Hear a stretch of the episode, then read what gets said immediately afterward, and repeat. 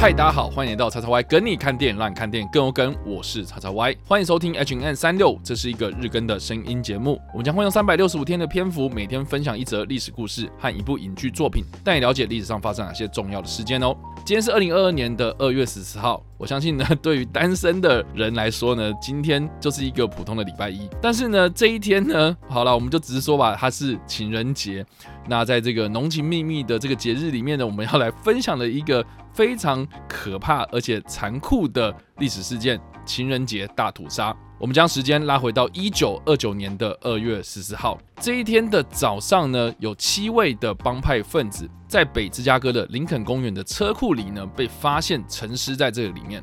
他们被残酷的杀害。并且呢，是用行刑式的枪击的方式呢，面向墙壁一整排的躺在这个墙角旁边哦。很明显，这七个人呢是被人朝着后方开枪扫射而死亡。在当时帮派横行的年代，警方最后呢并没有侦破这起案件。但是根据目击者的表示呢，当天上午的十点半左右，有两个穿着远景制服的男子，还有两位穿着长大衣的男子持枪压着这七个人呢。来到了车库内，随即呢，这个案件就发生了。但是警方并没有正式宣布破案。但是大众普遍都相信了这起命案的幕后主使者，就是当年在芝加哥呼风唤雨、有地下市长之称的黑帮老大艾尔卡彭。然而这件事情在发生的当下，艾尔卡彭在佛罗里达州度假，而这七名帮派分子，其中有五名呢，都是来自于芝加哥的北帮。这个北帮正巧是和意大利裔的美国帮派，也就是艾尔卡彭所领导的南帮，是非常著名的死对头。所以这个很有可能是北帮跟南帮之间。为了争夺地盘而发生的激烈斗争，为了要更深入了解情人节大屠杀为何会发生，我们不妨将时间拉到更早之前的1919年，艾尔卡彭离开纽约，来到了芝加哥，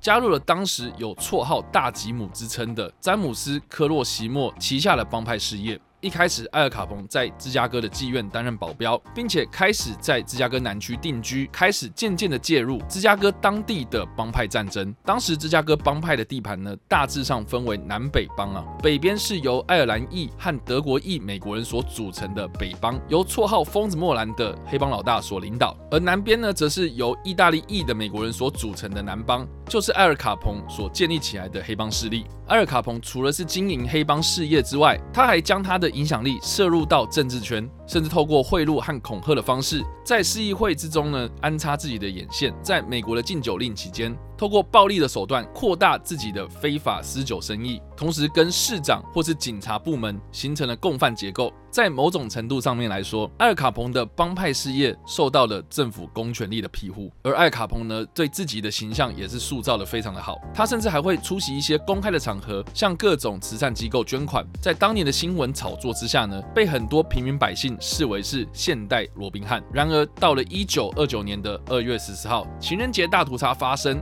他的名声才渐渐的被弄脏。这件事情呢，到底是为什么会发生呢？主要的原因就是因为艾尔卡彭的死对头，也就是北方的首领疯子莫兰，他旗下的枪手继承了在芝加哥当地的一栋大房子，为了要就近监视这个北帮的重要爪牙，卡彭的手下就在莫兰的总部对面。租下了一间公寓的房间，而就在一九二九年的二月十四号当天上午，卡彭的枪手就伪装成警察，开始对这七位的北帮帮派成员进行所谓的突袭搜查。这个假扮成警察的南帮成员命令这七位受害者面向墙壁排成一列，然后示意另外两位持枪的伙伴进入到这个车库之中，一起杀害这七位受害者。这场大屠杀的七位受害者的尸体照片被大大大的公开在隔天的报纸上。全芝加哥的人都非常的震惊。就在几天之后，艾尔卡彭收到了传票，要在芝加哥大陪审团面前就违反联邦禁酒令的法案作证，但是他声称自己的身体不适而无法出席。由于他一直装病，并且逃避出庭的这些行为呢，被法院裁定是藐视法庭。就在同年的五月，艾尔卡彭因为在旅行的期间，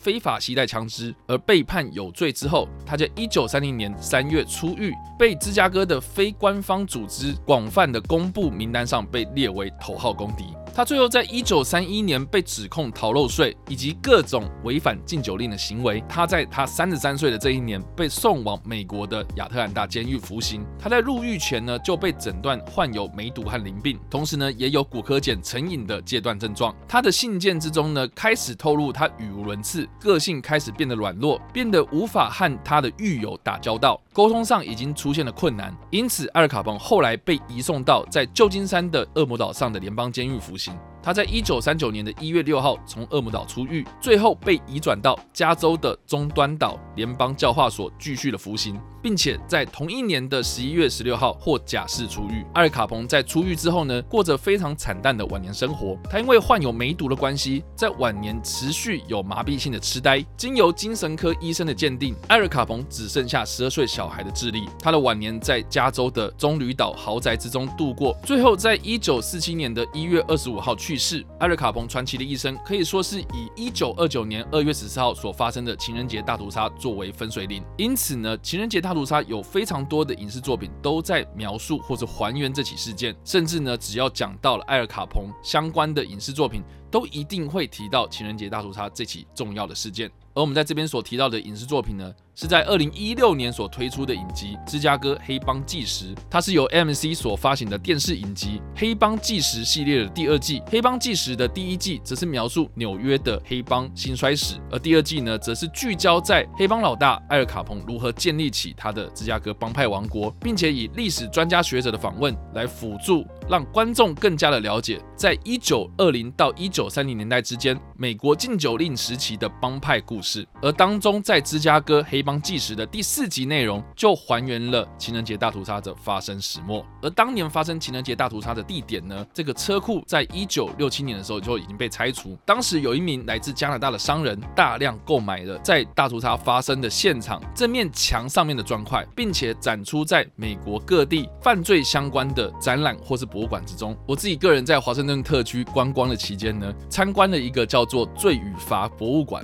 这个私人的博物馆呢，里面收集了各式各样美国历史上非常著名的几位犯罪者，或者警方和检方他们在侦办案件的过程之中所使用的工具。当然呢，当中呢就有展出了这个情人节大屠杀的砖块，上面还留有一个非常明显的弹孔。看到这块砖块，你很难想象当年哦，这七个人面对这一堵墙的砖块的时候是什么样的想法。好了，以上呢就是我们今天所介绍的历史事件——情人节大屠杀，以及我们所介绍的影集《芝加哥黑帮》。计时，不知道大家在听完这个故事之后有什么样的想法，或是你有没有看过这部影集呢？都欢迎在留言区方留言，或者在首播的时候来跟我们做互动哦。当然了，如果喜欢这部影片或声音的话，也别忘了按赞、追踪我们脸书粉丝团，也订阅我们 YouTube 频道、IG 以及各大声音平台，也别忘在 Apple Podcast 和 Spotify 上留下五星好评，并且利用各大的社群平台推荐和分享我们的节目，让更多人加入我们的讨论哦。以上就是我们今天的 H&M 365，希望你们会喜欢。我们下次再见，拜。